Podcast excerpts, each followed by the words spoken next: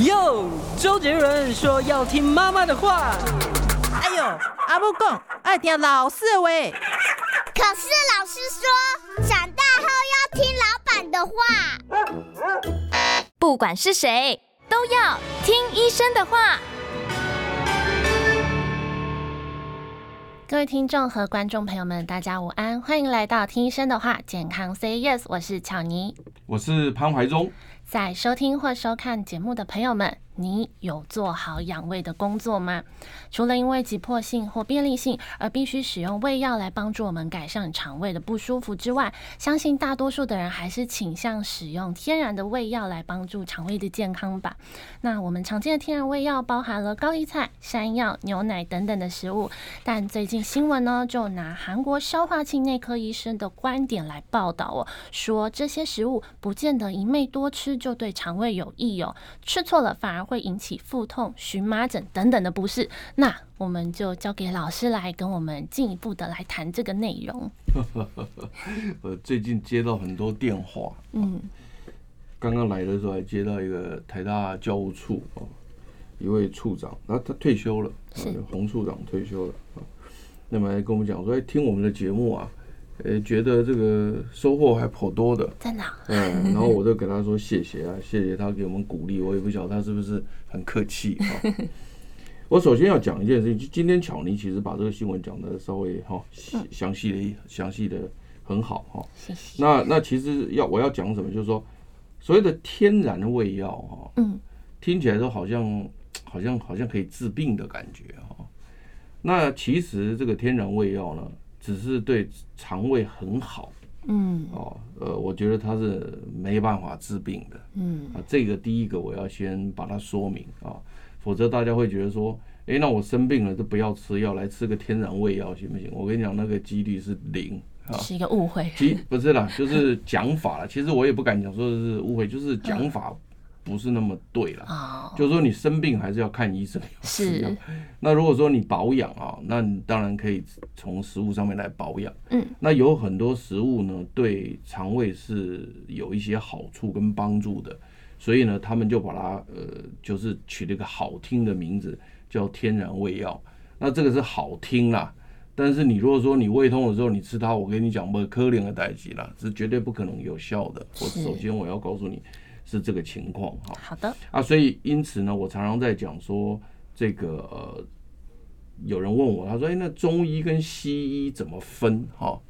那其实事实上，呃，西医一直以来都是比较属于急性症状的，大概是看西医，就是你这么等你丢给，等你疼，等你等你危险啊，需要急救，大概西医是可能比较直接一点哈。是。那那中医大概就是属于那种保养啦，哈，或者是呃这个调养之类的，我觉得好像呃好像比较贴切一点啊。当然你说这样分是不是完全对？也也也不一定。为什么呢？因为现在中医也有发展急救的这个呃技术啊。你像据我了解，像中国医药大学在台中的一所非常好的学校啊。他们的中医科就有发展很多急救的这个这个这个方法，所以我也很佩服啊！我的经常看他们的文章，他们我也很佩服他们。所以逐渐的中医也有发展出来一些急救的的方子，但是呢，呃，整体来讲西医是比较强。是，所以呢，回过头来就讲今天这个肠胃问题，就是你你这么等了一波爽快，等了赶考哈，那当然是吃药是比较有效的啦。如果说你要靠天然的胃药要那个好的，我想确实几率是不高的，不高。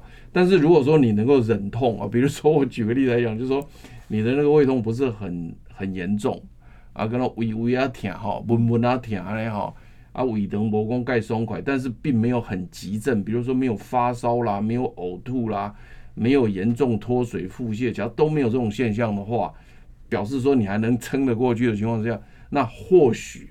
好，或许你透过这样的一个方式，说不定它有可能，有可能会转好。所以这也看你的那个症状有多严重、多紧急，是，也有很多的这个关系哈。这是第一个我要说明的哈。所以这个你说生病了可以吃食物来治病，这个几率应该是不高哈，不高。但是平常多吃这些食物做保养，呃对肠胃好，这个是绝对有可能的啊。再来，我要讲讲一句这个这个叫一个名词，叫做食疗。常常大家都讲这个食疗食疗哈，那么呃或者最好的药就在你家厨房。嗯，这个这个常常听人家讲是哦，我我这个我也不反对啊，也也也是对的了哦，也是对的。但是就看你怎么解释这食疗这两个字。嗯，如果你把食疗想成说是啊，我生病了吃一个食物我就会好，那就是我刚刚讲的，这是错，这是错误的 想法。对，是。但是食疗是什么意思呢？就是说好，比如说你现在有一个这个糖尿病的慢性病，或者你有一个高血压的慢性病哦，那你透过食疗，说不定你糖尿病可以反转，说不定你高血压可以反转，这是对的。嗯，那但是它的这个反转呢，它不是说吃一个食物可以让糖尿病反转，或吃一个食物可以让高血压反转，它不是，它是透过一个整体性的改变，比如说吃东西的习惯，吃东西的这个所谓的这个分量。或吃东西的选择是，它是整体性的改变。你你了解意思吗？就是就我原来是大鱼大肉的，我现在改成稍微清淡一点。我是稍微，我不是不是说鱼肉不吃了，我说稍微清淡一点啊。或者我以前吃的非常非常非常的多，那我现在吃的稍微少一点。是。那或者是说我以以前是烟酒都来，那我现在是我是戒烟限酒。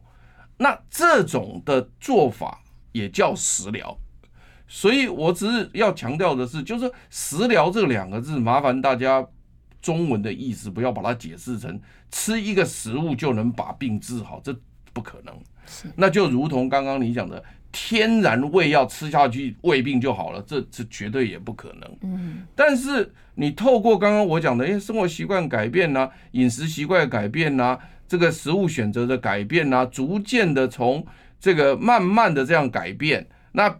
在你病情严重的时候呢，我们还是听医生的话。哎，这个是我好像我们节目的台词啊。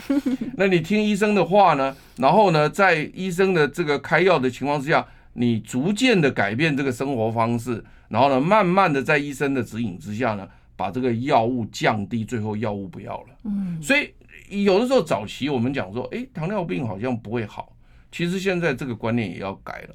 你只要生活习惯、饮食习惯正确。就是，也就是说，我刚刚讲的食疗，嗯，最好的药物在厨房，其实就是这个意思。你慢慢的改变，慢慢改变，最后什么意思呢？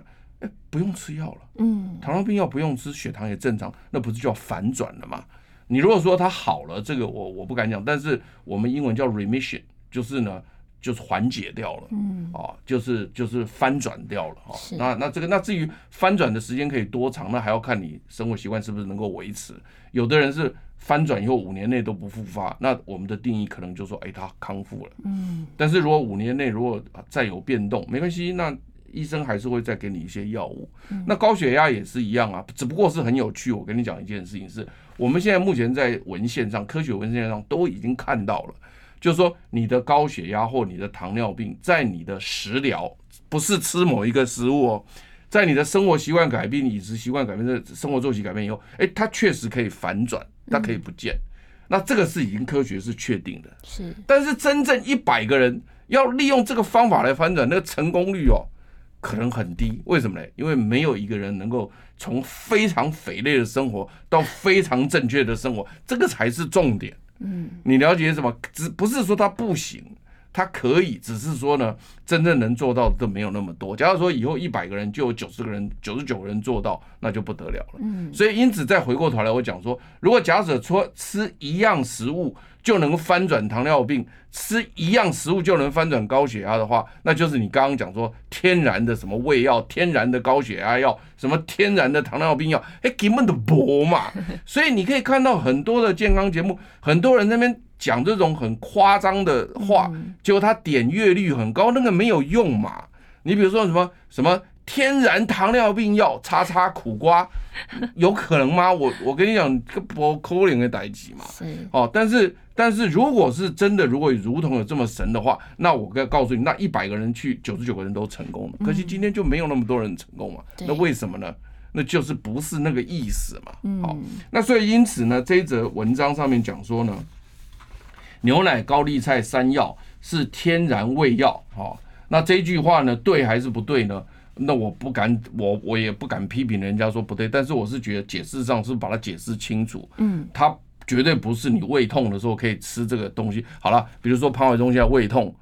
那你拿拿一包高丽菜来我吃，我胃就不痛了吗？当然不行，不会的，那更痛。我跟你讲，搞不好昏倒。我跟你讲，是是不是？那还要看你多严重了嘞。嗯，还是说我现在胃痛，你拿拿一罐牛奶来给我吃，我就好了吗？嗯，怎么可能？所以老师这个开门见山讲的真的很重要。真的不可能，那是不可能的，你青菜公共的嘛，嗯，对不对？好，但是呢，但是呢，很有趣的是呢，我们这些天然食物里面呢，它们确实有一些化学物质呢，嗯，呃，确实是有帮助我们身体的。那这就是为什么我们在制药过程当中，因为我是一个药理学教授，其实我的最重要工作就是发展药物。是，好，那只不过说是因为发展药物的方向很多，有的是抗癌药，有的抗糖尿病，有的抗高血压药。我一辈子也可能只能做做一部分的药物，不可能全部都做。但是读书是全部都要读，没有错啊。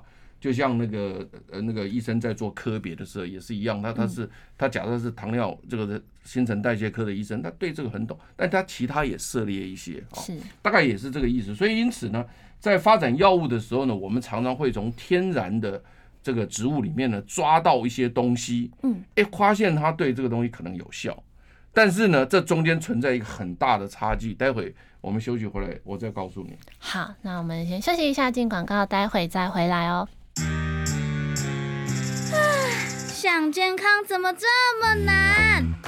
想要健康一点都不难哦！现在就打开 YouTube，搜寻“爱健康”，看到红色的“爱健康”就是我们的频道哦。马上按下订阅，并且打开小铃铛，就能医疗保健资讯一把抓。想要健康生活，真的一点都不难，还等什么呢？爱健康的你，现在就打开 YouTube 订阅“爱健康”。欢迎回到听医生的话，健康 Say Yes。上一节提到说，哎，天然胃药这个词可能解释解释要正确一点，要正确一点。是，那就像那个食疗、嗯、解释要正确一点。对对，对，对，对。那刚刚是变成提到说，哎，确实一些食材还真的是能够帮助我们肠胃。诶，比较健康。对对，就是我们呃，在制药过程当中，就人类在制药过程当中呢，它的启发，嗯，就是我们这些教授啊，在就我们这些药理学教授在找药物的时候，其实我们也不是凭空找的，因为你凭空找，你到哪去找？你总得要一点人生经验嘛。那就有人讲说，哎，这个东西好像吃下去有一点，好像有一点效果哦，嗯，哎，我们就会赶快去拿它来分析，看看说是不是真的还假的。所以，因此在早期确实就有人吃这个高丽菜，他说：“哎呀，我的胃好像会稍微舒服一点。”嗯，哦，那科学家就会想说：“哎，这是真的还是假的？我们拿来研究一下。”哎，就后来发现高丽菜里面呢有一个化学物质呢，哎，他们把它叫成叫维生素 U，U 啊。那当时这个化学结构呢，他们研究了以后呢，发现呢，它很有可能会让那个。胃部的那个黏膜啊，嗯，能够比较能够愈合，嗯，所以愈合的意思就是可以保护它，让它，因为你知道吗？我们胃会痛啊，因为你知道胃里面本来就有非常多的胃酸，嗯，那为什么这么多的胃酸不会把胃给消化掉？你想想看呢，你有没有吃过猪肚？有，有啊，哎，猪肚是不是猪的胃？是，那猪的胃吃到人的胃里面去都会消化，那为什么那些胃酸不会把你的胃给消化掉？因为我们有那个黏膜吗？好，胃黏膜保护住了。那但是呢，胃黏膜如果破了，不因为呃和任何的原因，比如说因为它中间可以用药破掉，嗯，你知道吗？有些药吃久了以后，胃黏膜会破掉。嗯，好，那就大量胃出血啊，这个是常常见的事情。是。那另外或者是像这个呃人因为生病啊，或者是怎么样发炎了。哦，那那胃黏膜也会破损，所以这时候你胃黏膜破损之后，它就不抗酸了。嗯，那这时候你胃酸再来会怎样？不行，就坏掉了。会痛啊，会痛，因为它那个已经破了，它那个胃酸只要碰进去，就等于在消化你的胃壁，它会痛啊。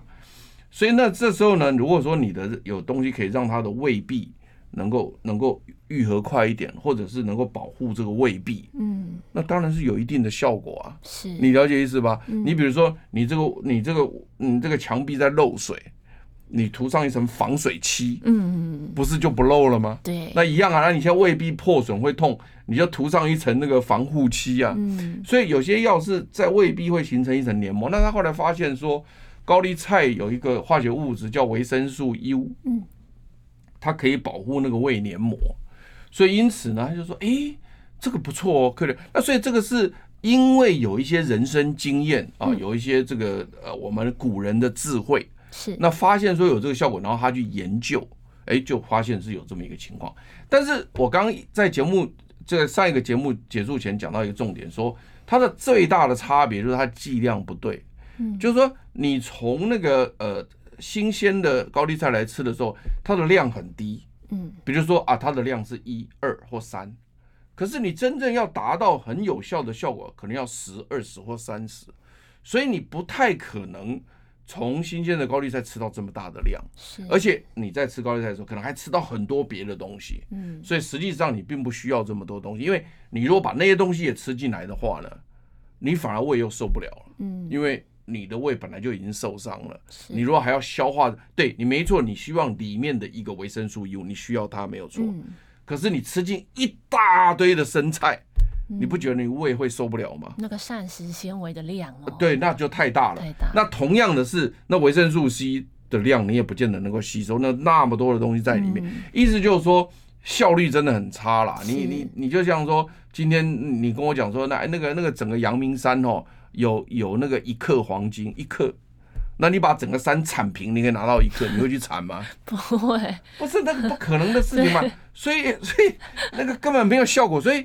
最后，科学家会做法就是从维从那个高丽菜里面把这个结构拿出来，嗯，然后呢，我们把这个结构做出来，然后用化学合成，一次合成很多的量，然后呢，放在一颗药丸里给你，这样比较快。嗯，这就是治疗，嗯，这就变成药了，变成药了。所以我就跟你讲说，我们我们知道天然的食材、天然的食物里面有可能有些东西。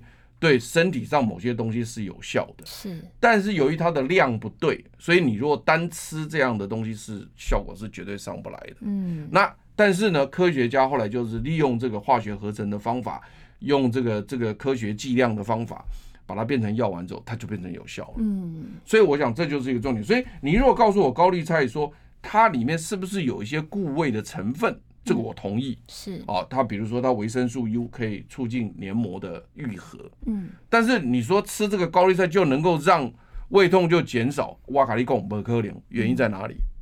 我讲那么久，原因就是因为你从摄取了这个虽然是能够保护胃的元素，但是。你又摄取了一些其他太大量的，像比如说刚刚提到膳食纤维的这一类的东西，这是一个啦。另外一个是它的量不够了，嗯，剂量不够。它你你吃这些菜，你只得到一、二或三，很少。嗯，但是你要达到治疗效果，它可能要二十、三十、四十的量，你根本达不到。达不到。所以意思就是说，你吃八颗高丽菜，嗯，可能可以得到二十，但问题是你吃八颗，你根本就吃不了八颗嘛，你不颗量的代际嘛。所以这就是一个重点。所以后来你可以看到，到日本，你因为我们常常以前台湾人的到日本去旅游，其实长久以来哦，台湾人其实如果你去调查哈，嗯，他们最喜欢旅游的地方就是日本、韩国、香港，因为最近。对啊，但是因为现在香港呢，因为呃呃最近变天了嘛哈，所以现在大概已经没有 没有是在这个排列组合里面的，所以台湾人目前最喜欢去的还是日本跟韩国。嗯，我不知道你知不知道，因为很近。对，那那日本人最喜欢去的地方玩了，台湾其实是一个选项。日本人很喜欢到台湾来玩，是哦，所以这这这这个这个情况啊，所以因此呢，以前我们台湾人到到那个日本去呢，只要一下去就开始大买药。嗯，你知道吗？还几罐药啊，买几堆啦吼，胃肠药啊啦吼，什么爱困药啊，下面啊拢买几堆啦吼。哦，很多人买，那其中就有一个这个高丽菜做出来的一个胃药，在日本哦卖的很好，对，卖的很好。所以因此呢，其实高丽菜一直以来。那么对于肠胃的这个功能，对胃的功能是被了解到的原因，是因为它就有维生素 U 这个东西。是。而日本人长期以来可能就从高丽菜里面要提炼出来，做出了一颗胃药。那当然，我现在不能讲厂牌，也不能拿厂牌，因为这个东西呢牵涉到这个这个贩卖的问题。没错。但是我讲这个呢，你们待会就是去 Google 啦，或者去问老一辈的人，你都知道是有这个东西，是由高丽菜。做成的一个胃药，还还蛮有名，而且早期台湾人去的时候都买回来，现在好像还有在卖。好的，那我们先休息一下，进广告，待会回来。我关心国事、家事、天下事，但更关心健康事。我是赵少康，推荐每天中午十二点在中广流行网、新闻网联播的《听医生的话》。我们邀请到的都是国内数一数二的医疗权威，给你一个小时满满的医疗资讯，让你健康一把抓。除了收听以外，还要到 YouTube 频道上订阅 “I Care 爱健康”，按赞、订阅、开启小铃铛，爱健康三支箭，一件不能少。欢迎回到听医生的话，健康 Say Yes。刚刚上一节节目就提到了，哎。高丽菜这一个食材确实可以帮助我们肠胃呃保持健康，但是如果你说单纯只吃高丽菜进食，那其实那个帮助的那个就没有办法像药一样，哎、就是剂量的这么大，对，它没有办法达到治疗的效果。是，但是你平常如果是身体好的时候，健康的时候。嗯那你吃一点点这个高丽菜，对身体是好事嘛？是，就持续的一点点。对啊，因为它也可以促进这个胃黏膜的保护，又可以促进胃黏膜的这个再生啊，等等的。嗯。那但是那是要在你身体健康的时候吃这些食材，对身体是好事。是。所以你可以看到日本人他们很有趣哦，他们那个猪排饭，嗯，或者是什么饭。他旁边切那个高丽菜丝哦，满满的堆得像山一样的，啊、还说哎、欸，你都可以续哦。你现在你就知道了嘛，所以他当时他的原原因就是在这里嘛。嗯，高丽菜丝洗干净，他就会切高丽菜丝就放在上面嘛。嗯，那甚至你高丽菜丝也可以直接放一点那种啊凯撒酱，吃起来也蛮好吃的。是，对啊对啊，所以这些都是你常常会看到的。嗯，那你刚刚讲的那个那个就无限量吃的那个沙拉酱，是某一家猪排店啊，那个 那个老板还是我的好朋友。真的哦，对对，那个老板还是我，好像老板是姓韩呐，哈，就点到为止。好，所以你交际很广。他他他他他们家姓韩呐，姓韩。然后呢，在台湾卖那个沙拉油卖的蛮多的，嗯，哦，然后开了一家那个那个猪排店。那确实，你进去之后，他一开始就是送这个沙拉上来，然后然后你可以一直叫，嗯，你叫一盘不够，你叫两盘，两盘不够叫两盘，无限量供应。是，你知道这是吧？知道，你知道，你也吃过那一家是？我我每次去，我每次去都看到大排长龙，我连排都不想排。但是我从来没有跟他讲过说，哎，兄弟，你你呢不赶快他妈包一包到我家来？嗯，好了，没关系，那就是这样。好，那好，那这个是所谓高丽菜，我想大家都都清楚了，就是说，你说高丽菜是不是一个天然的胃药？我觉得我不能讲它错，是哦。但是如果你把它解释成我刚刚讲的说，哎，它里面含有一个物质维生素 U，对黏膜是有帮助的。平常能够啊、呃、健康的时候吃一点对肠胃好，这个我也没意见。嗯，但是如果你说是你生病的时候要吃它胃就会好，那我跟你讲那不可怜的代志。嘿，好啊。可是如果你去买日本的那个胃药，说不定会有一点 效果，因为因为它会有一点点浓度的问题，它可能有浓度有提高。嗯、是。好，那么高丽菜就讲到这里，而且高丽菜一般都是生吃才会有这个效果，你如果煮熟以后，效果大概也就没有了，嗯、或甚至打折打很多。哦，原来一定要生吃。哦，对对对，那那所以当然它本来就是可以生吃的食材，问题不大，只是说。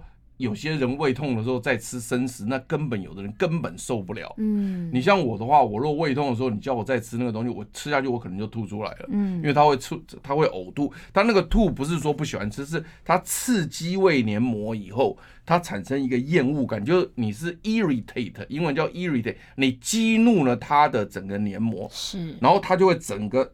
起来反抗，然后把它挤出来，嗯，那种就是他完全排斥你，就你我现在不想接东西，嗯，因为你丢东西给我，我要处理嘛，是，我现在不想接，嗯，你一来我就丢出去，嗯，一来我就丢出去啊，就比如说，假设说现在家慈很生气，不想跟我讲话，对对，那那那那我如果把那个公文送去，他就给我丢出来，而且你有没有发现这种电视剧，电视剧电视剧都这样演的，啊，对不对？你公文送去就给你丢出来啊，对啊，所以这就是呕吐的原原理其实是一样的，就是他已经受伤了，然后你再给他放食物进来，他不想处理，嗯，所以他 irritate 的这个胃部的黏膜，整个把你挤出来，嗯，就把你吐出来，嗯，他只有在他很 comfortable 的时候，是。你进来的东西，他才会慢慢消化，然后再送给小肠，所以小肠是接胃的东西的，所以如果小小肠不爽的时候呢，会告诉胃不要再接东西，我不给你过。哎，对啊，所以那个时候可能就会造成就是食欲不振，或者是基本上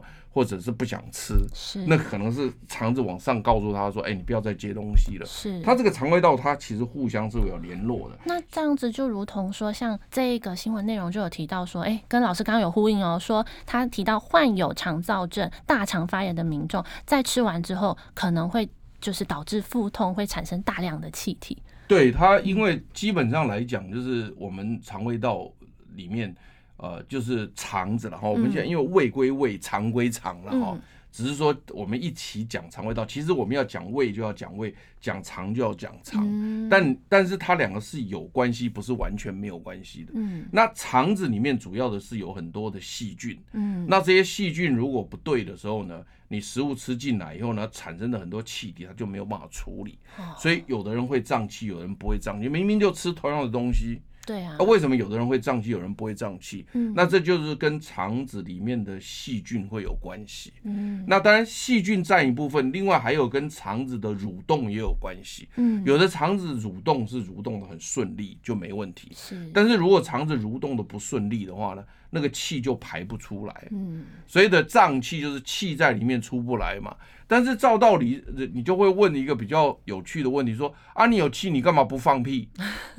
啊，就是放不出来啊！对，真的。他因为他放屁，他也要肠子蠕动，能够把气给蠕出来啊。是，但是蠕不出来啊。他就是卡在那个很尴尬的。对呀，所以我的意思就是说，他要不就是产气很多，他有可能就是产生的气体很多，来不及排，也可以胀气。嗯，那也可以是产生的气排不出来，也可以胀气。他其实我们在了解身体的时候呢，其实是用科学的方法去了解它呢，会更清楚。所以我每次。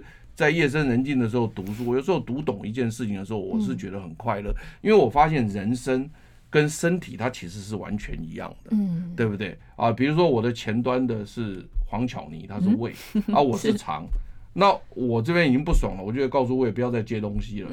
肠胃也是这样子啊，嗯，它就是互相会有影响，所以我刚刚就解释过了，就是说。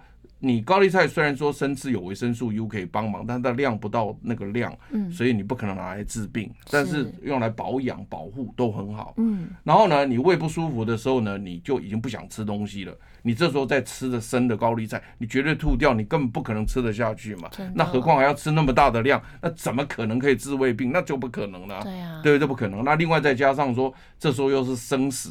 肠胃在不舒服的时候，搞不好又会产生胀气，什么很多问题啊。嗯，这所以不是那么简单的了哈。嗯，那接下来我们就要讲山药。嗯，对。好，那我们讲山药之前，先休息一下，进广告，待会再回来。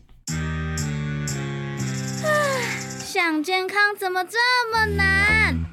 想要健康一点都不难哦！现在就打开 YouTube，搜寻“爱健康”，看到红色的“爱健康”就是我们的频道哦。马上按下订阅，并且打开小铃铛，就能医疗保健资讯一把抓。想要健康生活，真的一点都不难，还等什么呢？爱健康的你，现在就打开 YouTube 订阅“爱健康”。欢迎回到听医生的话，健康 Say Yes。哎，我们接着要讲到，像报道里面提到，山药黏液是护黏膜，但是却可能伴随荨麻疹的风险。老师，这是怎么说？其实事实上哦，这个呃，有些有些。东西在网络上有时候也是传久了以后，其实也不一定都对了。嗯，那你比如说像山药这个东西，确实是对肠胃道很好，没有错。是，但它对肠胃道好，到底是好在哪里？哦，这个可能很多人讲不出来。比如说，我现在问巧妮，我说：“那请问你，它对肠胃道好在哪里？”我只知道，只要是滑滑的东西，似乎都对肠胃很好。他能讲出这一句话呢，我也还蛮喜欢的。为什么呢？因为我本来就要讲滑滑的这件事情。哦，其实滑滑的东西确实对肠胃道很好，没有错。嗯，那但是滑滑的东西不是只有山药有。嗯，我告诉你，你像秋葵，哦，那个也很滑，那个也很滑，那个对对肠胃也非常好。嗯，那另外还有一个滑滑的也很好，你像那个海带。嗯，海带你摸起来它表面也是滑滑的，是那个也是对肠胃非常的好。嗯，但是其实这个滑滑的为什么它对肠胃很好呢？其实它是膳食纤维。哦，滑滑的是膳食纤维，它是膳食纤维。我们膳食纤维分成可以溶于水的，啊，跟不可以溶于水的。那不能溶于水的呢，就是你在吃什么呃这个什么呃叫做那个空心菜，嗯，吃一吃是不是会有丝出来？是，好，然后呢，你或者吃什么什么芹菜，嗯哦，好多丝哦，哦，有好多丝出来。对对对。那种纤维叫不可溶纤维，也就是说，你把这个吃咬不动的东西放在水里面搅一搅，你还是看得到它在那边飘，嗯，丝还在那边飘。可是如果说可溶性纤维就不是，可溶性纤维很简单，我告诉你，你把秋葵哈洗干净，把那个头切掉，嗯，然后你把它放到水里面去泡两天，然后就把那秋葵再拿出来，你会发现搅一搅里面黏黏的，可是全部透明，你看不到有一丝一丝的，然后你喝的时候。就算它黏黏的，可是你也咬不出一丝，你也拿不出来，是。那种就称为可溶性。哦，那我们人类呢，肠胃道呢是需要膳食纤维的，嗯。因为膳食纤维如果够的话呢，里面的好菌就会多，嗯，好菌多了以后呢，肠胃道就会非常健康，因为好菌可以帮你把坏菌干掉，然后同时可以在肠道产生非常好的菌相，嗯，使得你身体全部强到不行，包括免疫力。包括什么什么血糖控制，包括血压控制，包括起摩吉，包括睡眠，全部都跟它有关系，几乎没有一样不跟它有关系的。所以现在目前已经知道，肠道的菌相是影响一个人的身体健康是很巨大的。嗯，那但是为了要解决这个菌相的好坏呢，所以我们要强调要吃膳食纤维要吃够，也就是说每人每天要吃到二十五公克到三十五公克的膳食纤维。可是很多人吃不够，嗯，可是很少有节目告诉人家说膳食纤维其实分两类，一类叫水溶性的，一一一类叫不可溶的。那如果你是一个年轻人，结笑脸囊，比如说你是像比如说像那个什么什么。我今天早上散步的时候还遇到彭于晏哈，那假如说今天，假如说，假如说今天好像彭于晏那种年轻人啊，因为刚好我遇到他们，就讲一下。好，我假如说他像那种年轻人，然后肠胃道也很好的话，是。那那你要吃纤维质的时候，可能就是你芹菜吃吃也就不要吐出来了，因为那个东西其实吃下去对肠道蠕动是很好的。或者你吃空心菜的时候，你就不要吐出来了。是。可是如果说一个老太太，比如八九十岁，然后呢？他最近有，比如说有一点肠胃便秘啊，或者什么的，然后你当他的儿子或孙子的时候，你就说啊，这个膳食纤维要加入啊，不然你也便秘了，你害死他，我告诉你，因为他那么老的情况之下，他那个肠胃道功能都退化了，嗯，他是需要膳食纤维没有错，可是他不能够吃那种不可溶的膳食纤维，那种吃下去他反而会更严重，因为他没有办法把它弄出来，排不出来，嗯，所以他要吃什么？可溶性膳食纤维，嗯。所以，我们年纪大的人哦，如果要吃东西的时候，你吃到有那种渣渣，你就把它吐出来，这个非常好。嗯，你要鼓励他把它吐出来，不要吞进去。尤其肠胃不好的人，也不要把那个渣渣吃进去。是。可是要吃够这个膳食纤维呢，那就是要把那个可溶性的膳食纤维吃进来。嗯。那我就很强调吃什么呢？吃秋葵，吃山药，是吃这个海带，尤其是台湾人，其实四面环海。跟日本人很像，是，可日本人家吃海带是我们的好几倍的量，那我们台湾人应该多吃海带，对我们身体很好。那当然，有的人说，啊，那海带里面有碘。对啊，那你是有甲状腺疾病的人才讨论这个嘛？你又不是每个人都有甲状腺疾病，那有的时候我们就听医生的话嘛。哎，又来，我们又听医生的话，没错，对不对？那但是你没有你没有甲状腺疾病的，你怕什么？嗯，那就吃啊。对，所以那你所以我就我举个例子来讲，就现在的养生里面有很多人喝秋葵水，你知道吗？哎呦，我没听过。你看呀，你这个哎呦落伍了，孤陋寡闻。那那家慈有听过吧？回去自己上 Google，马上就要用 Google 查，因为 秋葵水，秋葵水，秋葵水其实是一个非常好的一个保养的一个一个一个养生食疗，是。或厨房的所谓的这个呃，就是最好的药在厨房，就是像这个秋葵水，它就是对肠胃道是非常好的。嗯，哦，那那至于秋葵水怎么做，我们曾经还在健康节目里面光教秋葵水怎么做，就收视率冠军。哦，那因为因为因为确实 他们就是大家就非常喜欢这种东西，就是很简单的一个东西，嗯，然后拿来保养，所以那秋葵水对肠胃道好，也不是拿来治病啊，嗯，它就是平常就是保养喝就是很好啊，对对不对？那另外你像比如说我常常在讲说，像这个膳食纤维如果要够的话，你这个海带拿来打汁，嗯，你把海带洗干净对不对？拿那个那个那个料理机把它打成汁，嗯，然后可以拿来做什么？拿来勾芡。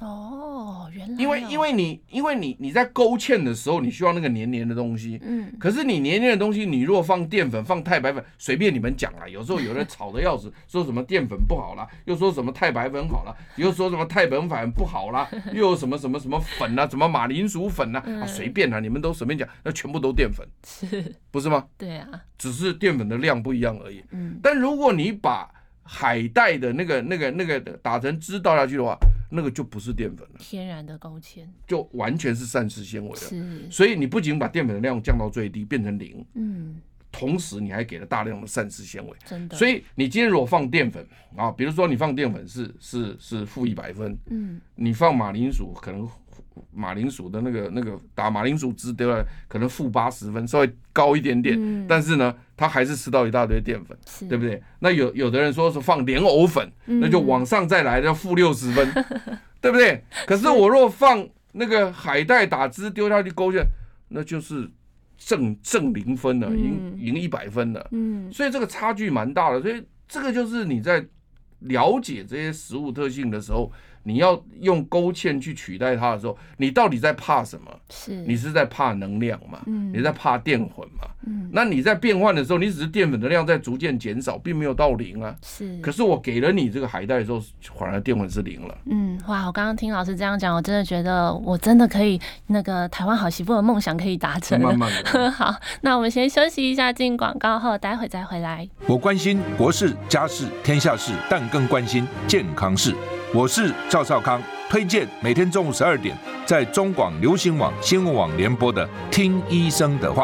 我们邀请到的都是国内数一数二的医疗权威，给你一个小时满满的医疗资讯，让你健康一把抓。除了收听以外，还要到 YouTube 频道上订阅 “I Care 爱健康”，按赞、订阅、开启小铃铛，爱健康三支箭，一件不能少。欢迎回到听医生的话，健康 Say Yes。哦，我们刚刚讲了哇，秋葵的好，所以我的意思就是说，你如果说是你要勾芡，刚刚我刚我讲到勾芡嘛，那勾芡大家就一开始都是用用淀粉，有没有？嗯，用那太白粉弄弄水搅下去，它不就勾芡了吗？对，那结果人家就会说啊，你这个能量太高啊，嗯因为勾芡的东西淀粉放那么多，能量太高啊，他们就说好，那就改成什么马铃薯粉。那马铃薯粉它可能淀粉就下降了，因为马铃薯里面至少还有一点点别的东西嘛。嗯，好了，放下去，结果呢，他还是觉得多，然后就改成莲藕粉。为什么呢？因为莲藕的那个膳食纤维又比马铃薯多了嘛，多一点，所以呢，那淀粉就下降了弄。但是其实最好的就是什么？最好的其实就是那个所谓的秋葵水，嗯，或者是那个呃海带打成汁的那个黏黏的东西下去勾芡，那是淀粉是零。嗯，那当然也有人可以用山药山药的那打成汁嗯。下去也可以勾芡，是，但是呢，山药虽然超过莲藕的能量，因为因为山药也是淀粉，嗯，那莲藕其实也有淀粉，两个人可能半斤八两也没什么差多少。但是呢，但是简单讲就是说呢，我这边就要强调一个重点了，就是说呢，其实山药是一个淀粉类食物，哦，嗯，所以你呢反而没办法多吃。是，啊，因为你肠胃要好，要吃膳食纤维，那又是这种水溶性膳食纤维都非常好，黏黏滑滑的，这种黏黏滑滑的，你认为是对肠胃道好的，它是什么对肠胃道好？嗯，膳食纤维，对，很好。哦，可溶性膳食纤维。那这种可溶性膳食纤维呢，你在摄取的时候，嗯，那你若摄取山药的这种膳食纤维，跟摄取海带或秋葵的膳食纤维有什么不一样？嗯，就是海带的这种就完全的全部都是膳食纤维，对但是，像没有能量，对，但是像山药这种就还是有一些还是淀粉。所以你若摄食这个多的时候，你会胖，是是，你懂我意思吗？嗯所以这就是聪明的地方，就是说你吃山药就要吃什么？吃饭。嗯，你吃秋葵、吃海带就要吃什么？吃是菜。菜，嗯 See？，yeah，A big difference，对不对？大量的不一样。那但是但是话话再回头来，我要再讲一个重点，就是说呢，今天你这一则新闻是第一个是讲高丽菜脑，我要讲山药嘛。那山药本身能不能生吃呢？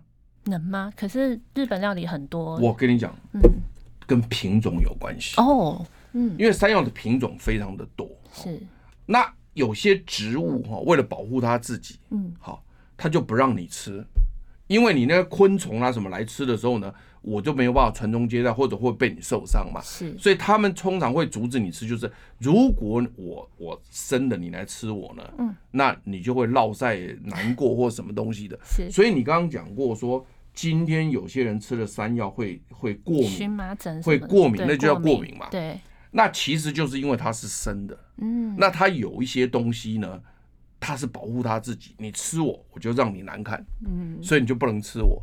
可是人类后来发明了火以后呢，你把它煮熟了，它的这个过敏物质就没有了。是，所以因此呢，如果说这个山药你吃了会过敏，嗯，你煮熟就不会。嗯，那好了，那问题来了，那不会过敏的人是不是就可以生吃？对，那会过敏的那个可不可以生吃？不行。嗯，好，那再来，如果说呢，今天这个山药只有十个人会过敏，不啊一趴的人会过敏，九十九趴都不会。那这个人就会变成可以生吃，可以生吃的山药。嗯，对，你现在越来越聪明了。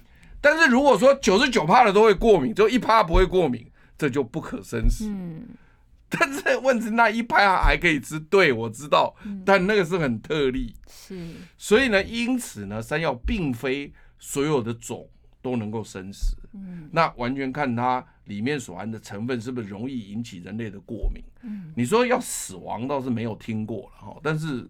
不舒服是很多的，但是有些生吃生吃量大的话，有时候也会也会也会死亡。嗯，所以你可以看你可以看到什么呢？就是说古代饥荒，呃，读历史书，你看到很多饥荒，人类就开始吃一些生食的植物啦，什么东西的。有的吃了没怎样，有的吃了以后肠子胀在那边不能消化。就死掉了，你知道吧？你你在历史小说里面应该看很多嘛。是，所以因此呢，这个就是跟植物有关系。所以植物这个东西其实学问也非常的大，叫植物学，没那么简单。嗯啊，你看光一个山药，它的种就这么多。对、啊，你看，你看我我常常在讲哦，你说潘老师现在在医学院教书，也不会懂那一点皮毛。哪有？那那如果你讲生物，生物分成什么？